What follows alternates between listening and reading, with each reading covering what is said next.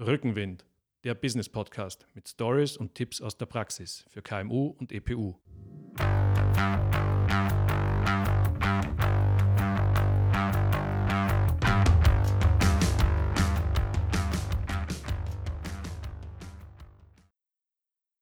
Herzlich willkommen zu Rückenwind, dem Business Podcast aus dem Business Campus Ehrenhausen. Mein Name ist Jörg Brandenburg. Meine heutige Gesprächspartnerin ist Claudia Felder-Fallmann. Sie ist Unternehmensberaterin mit Schwerpunkt Arbeits- und Organisationspsychologie.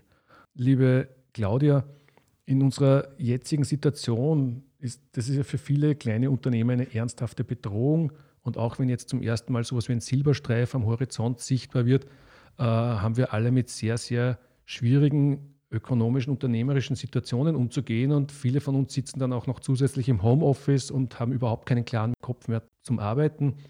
Ähm, worauf kommt es denn jetzt ganz besonders an, damit man möglichst gut durch diese Zeit kommt? Danke für die Einladung, lieber Georg. Äh, es ist ein Wahnsinn, was viele Unternehmer momentan leisten und leisten müssen. Auch wie viel Verantwortung sie haben, wird oft jetzt erst sichtbar. Und ich möchte heute dir und den Hörern ein Modell zur Verfügung stellen, das hilfreich sein kann, in so Krisenzeiten, in schwierigen Zeiten, ähm, damit umzugehen, was alles auf einen zukommt. Es sind viele Faktoren, die momentan im Außen sehr unsicher sind, viele Veränderungen, die ständig passieren und wenig, auf das man sich verlassen kann. Und äh, ein Modell, das entwickelt wurde, weil man hat, man ist draufgekommen, dass man diese Konzentration immer auf das Negative, die hilft nicht. Also schauen wir, was hilft den Menschen, wie können, konnte man auch in schwierigen Krisenzeiten etwas Gutes draus machen. Und da ist das Modell der Resilienz entstanden. Das Resilienzmodell äh, beinhaltet sieben Faktoren, Resilienzfaktoren, die helfen können, in schwierigen, unsicheren Krisenzeiten einen positiven Umgang damit zu finden. Das ist der realistische Optimismus, also dieses nicht äh, alles ist rosarot, aber was gibt es denn auch Positives? Das funktioniert aber nur dann, wenn ich auch akzeptiere, was tatsächlich da ist. Was ist momentan im Außen real da? Mit was bin ich gezwungen, mich auseinanderzusetzen und was löst es auch in mir aus? Auch die Akzeptanz der Anteile von mir, die ich nicht so gern mag. Weil gerade im Homeoffice, ich bin auf mich zurückgeschmissen, da kommt ganz schön viel auf mich zu, wenn ich plötzlich ganz mit mir allein bin. Auch äh, diese ganzen Sorgen, die du schon angesprochen hast. Ängste, wie geht's weiter? Überlebt mein Unternehmen? Überlebe ich? Kann ich meine Mitarbeiter halten? Kann ich sie nachher wieder einstellen? Und das ist in Ordnung. Auch ich als Unternehmer darf Sorgen und Ängste haben. Ich darf auch unglaublich wütend sein, weil die Situation ist sehr bescheiden für viele, viele da draußen.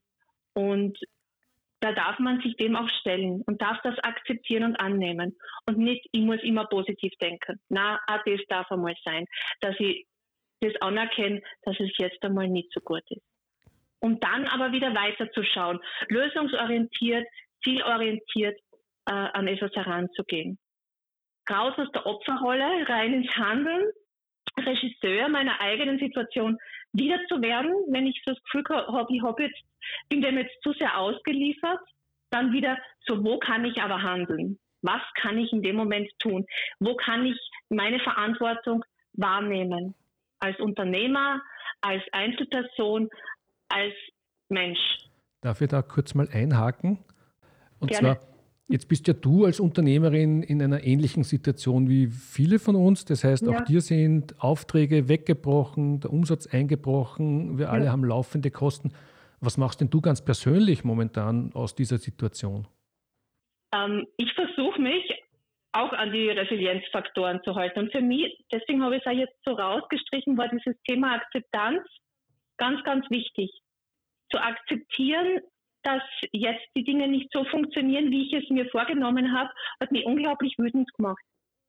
Und in dem Moment, wo ich mir das eingestanden habe und mit jemandem darüber gesprochen habe, auch das ist ein wichtiger Resilienzfaktor, Netzwerke zu nutzen und zu schauen, wo kann ich in Verbindung sein, auch jetzt, wo ich zu Hause bin, über Online-Kanäle, da ist dann wieder mein Kopf und meine Sicht freier geworden und ich habe auch wieder die positiven Faktoren sehen können und plötzlich äh, haben sich neue Dinge aufgetan. Ich habe neue Produkte entwickelt, äh, habe Angebote rausgegeben, hab, bin draufgekommen, Moment ist es einfach wichtig, dass ich äh, die Unternehmen begleite, dass ich da bin, dass sie wissen, sie können auf mich zurückgreifen und wenn sie wieder was brauchen, dann wird es auch wieder passen. Und dann können wir auch in der Gesundheitsförderung wieder was machen. Und so jetzt viel auch in der Zukunft schon geplant. Wo möchte ich dann in einem halben Jahr, Jahr stehen und was braucht es, dass ich dorthin komme?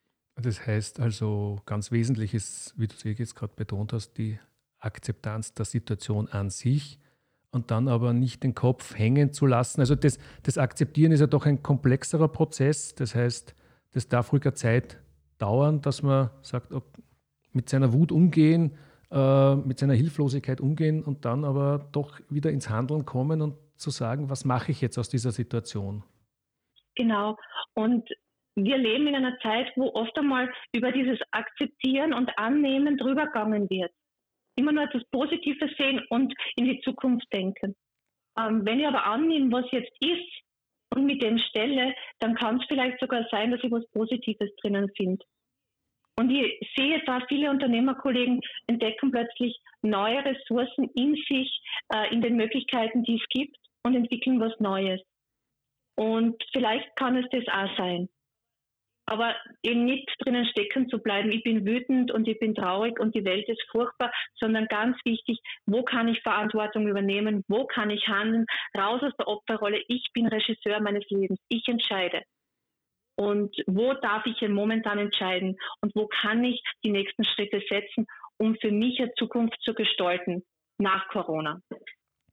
Jetzt habe ich ja mitbekommen, dass in der Resilienzforschung ähm, sehr oft von Bambus die Rede ist. Kannst du mir erklären, was das Bild davon ist, bitte? Der Bambus ist ja relativ dünn, wenn man ihn jetzt vergleicht mit einer großen Eiche. Und der Vorteil des Bambus ist der, wenn ein Sturm kommt, der legt sich um, der schaut aus, als würde er nicht mehr leben, aber der stellt sich dann wieder zurück auf, der kommt in seine ursprüngliche Ausgangsposition wieder. Wenn ein starker Sturm eine Eiche erwischt, kann es sein, dass die entwurzelt wird. Und der Bambus behält seine Wurzeln dadurch und seine Stabilität dadurch, dass er sich eben verbiegt, dass er flexibel ist. Und das Wort Resilienz ist eigentlich aus der Physik ähm, und bedeutet wieder in den Ausgangsursprung zurückfinden. Informationen und Links zu diesem Beitrag findet ihr immer im Begleittext des Podcasts. Ich danke noch einmal ganz herzlich für den Beitrag, liebe Claudia. Gerne. Danke für die Einladung. Und ähm, darf mich bei allen Zuhörern wieder fürs Zuhören bedanken und freue mich, wenn ihr Kommentare auf Facebook oder auch in der Soundcloud hinterlasst. Äh, herzlichen Dank und auf Wiederhören.